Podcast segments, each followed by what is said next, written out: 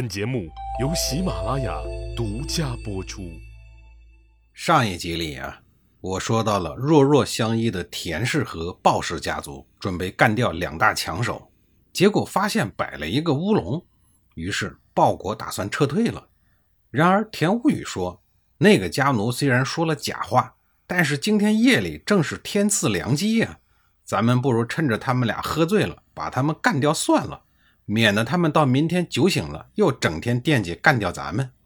鲍国大喜说：“田兄高见呀！”于是俩人合兵一处，摸着黑来到了栾师家，把他们家给包围了起来。顿时杀声四起。栾师、高强两位大佬刚刚把衣服脱了，蹲在那儿比赛喝酒呢，突然听到振聋发聩的喊杀声，吓得是魂不附体，赶紧迎敌。一面派兵抵挡，一面派人去找齐景公告状。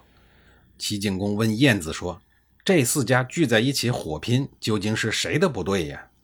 晏子说：“四家都有罪。鲍国田无宇擅自兴兵偷袭，不能说无罪；但栾师高强仗着家大业大，目无君上，为非作歹，也不是一天两天了。国人都恨透了这俩，究竟如何处置？主公您自个儿裁决吧。”齐景公就说。这样看来呀，还是栾高俩人对齐国的危害更大。于是齐景公派兵去帮助鲍国和田无宇一起攻打栾师与高强。可怜的栾师、高强一对酒鬼，无处申冤，抵挡不住三路兵马的夹击，只能从后门杀出一条血路，连夜跑到了鲁国去了。就这样，田无宇、鲍国把他们两家的财产全部都给占领了，瓜分了。晏子对田无宇说。你擅自驱逐了齐国的世袭贵族，人们会议论你的。不如你把分的那些个财产全都送给国君。虽然你没有收获什么真金白银，但人们一定会说你贤德。你将来得到的只会是更多。田无宇说：“多谢指教，无宇一定听命。”于是田无宇将他的战利品全都给拿了出来，献给了齐景公，自己呢分文不要。齐景公大喜过望呀，觉得田无宇这个人真不错。过了一段时间以后，作为回赠，就把高唐这个地方赐给了田无宇。田氏家族从此富裕了起来，成为了齐国新的大贵族。由于齐国长期的内讧，民怨沸腾，国家混乱，田无宇决定抓住这个机会，进一步的笼络人心。凡是有人来找他借粮贷款的，他就偷偷的多给人家。当时齐国的容器每四升为一斗，四斗为一区，四区为一府，十府为一中。他借给人家的时候呢，就暗暗的以五升一斗，五斗一区，五区一府，十府一中，这样就无形中多给了人家一倍。而还款的时候呢，则依然按照市场的常规标准。这一借一还之间呀，自己就白白亏掉了一倍多的粮食。因此啊，凡是找他借粮的人，今天借，明天还，那就赚大了。获益的百姓们自然而然也就纷纷传颂他的恩德。这就是大斗出，小斗入的典故。散尽千金无所惜的土豪做派，古今罕有。田无宇自从用了这一招以后，史书上说名归田氏如流水。后来，田无宇的儿子田契踏上了政坛以后，也继续沿用了这种广施恩德的手段，终于被拜为宰相，大权独揽。当然，这是后话啊。话说当时，田无宇得到越来越多的百姓和贵族们的支持，种种举动啊，都被晏子看在眼里。他暗暗地替齐景公焦虑。六年之后，也就是公元前五三九年。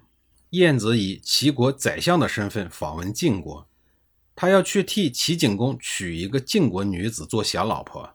之所以有这样的一次国事访问，那是因为去年四月，齐景公把齐女少姜嫁给了晋平公，结果大概是因为水土不服吧，当了四个月的新娘就死了。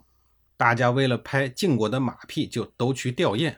这其中拍的最厉害的就是前面所说的鲁昭公。带着一大帮人马浩浩荡荡的而去，结果被晋平公派人挡在了黄河边，不让入境，说小老婆死了是小事一桩，不值得你兴师动众。作为少姜的娘家人，齐景公当然无法无动于衷。这一次派晏子前来，一方面是吊唁少姜，另一方面也是想请晋平公再娶一个齐国美女当小老婆，把两国的姻缘给续上。这一次负责接待燕子的是晋国大夫杨蛇溪。